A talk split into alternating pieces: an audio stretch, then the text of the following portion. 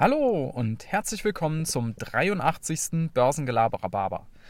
Ja, heute geht es mal um die Frage, wann hat China eigentlich die USA eingeholt? Ich komme da drauf, weil man ja schon seit längerem irgendwie das Gefühl hat, es geht gar nicht mehr um die USA, es ist immer nur China. China, China, China. Ja, die neue aufstrebende Wirtschaftsmacht, die neue Großmacht, die größten Konzerne, die, das größte Wachstum und man müsste in China investiert sein und, und, und. Und jetzt stellt sich ja die Frage, verpasst man da jetzt tatsächlich was? Wann ist es denn soweit? Äh, wann äh, können wir denn sozusagen mit, mit einer Chinesifizierung unseres Lebens rechnen? Ja, äh, es geht ja auch darum, ich meine, ihr wisst, was ich meine. Die USA hat natürlich durch ihre wirtschaftliche Vormachtstellung seit dem Zweiten Weltkrieg äh, es eben auch geschafft, äh, dadurch die Welt ein Stück weit zu prägen, ja, und gewisse Dinge auch in die Welt zu exportieren, die jetzt nicht unbedingt an Gütern festzumachen sind. Wenn ihr nur mal an Kultursachen, an Musik, an Mode und so weiter denkt, da ist ja vieles in den letzten Jahrzehnten eben aus den USA gekommen. Und ähm, das wird ja dann irgendwann äh, China obliegen, diese Sachen zu übernehmen, ja, wenn, wenn China den USA den, den Rang abläuft. Ja, und da wollen wir heute mal gucken, wann ist es denn soweit? Und äh, wann müssen wir eher gucken, wer, wer, ist der nächste chinesische Staatspräsident und, und nicht mehr, wer wird in den USA der nächste Präsident.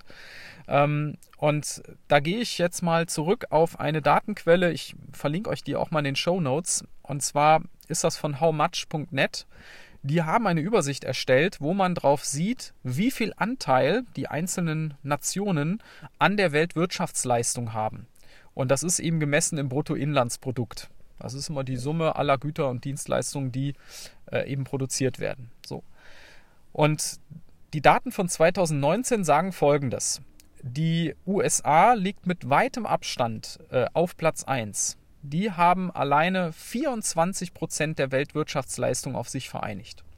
So, China kommt auf Platz 2, aber mit einem ganz schönen Abstand bei etwa 16 Prozent der Weltwirtschaftsleistung.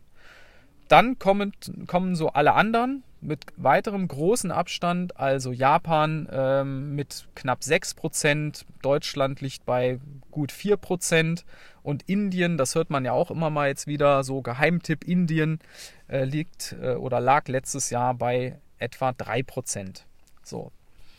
Und da kann man jetzt schon mal Folgendes feststellen, die USA ist nach wie vor die dominierende Wirtschaftsmacht der Welt und das wird sie sicherlich auch noch ein paar Jahre bleiben. Weil es kommt natürlich jetzt darauf an, wie entwickeln sich die Wachstumsraten. Und ähm, es war ja in den letzten Jahren so, dass auch in den USA ein gewisses Wirtschaftswachstum immer da war und natürlich auch in China. Allerdings war das chinesische ein ganzes Stück höher.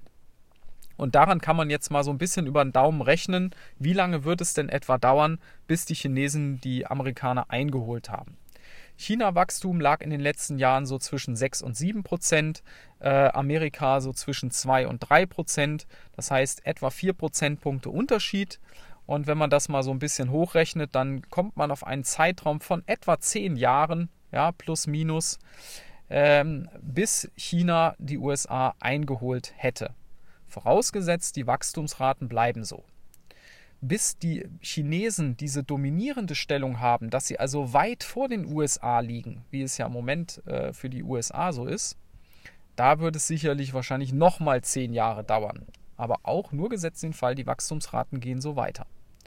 So, und damit könnt ihr schon erkennen, wir sprechen hier um tatsächlich sehr, sehr langfristige Entwicklungen, die jetzt nicht übermorgen, nächste Woche oder, oder nächstes Jahr schon eintreten, äh, wie das uns manche Zeitschriften so suggerieren wollen.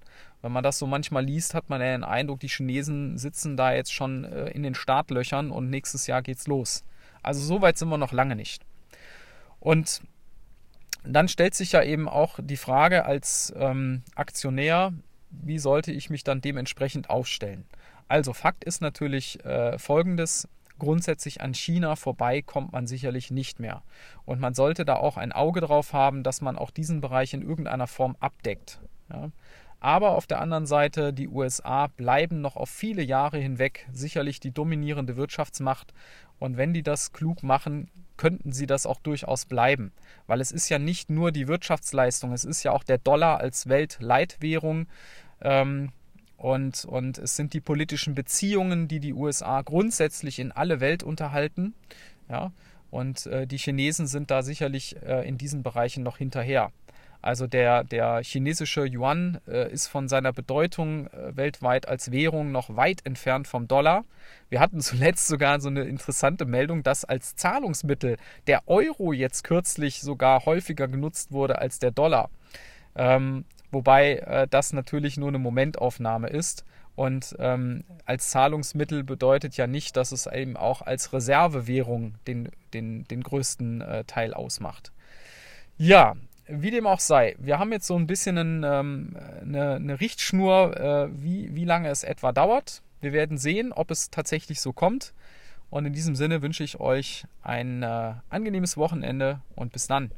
Ciao.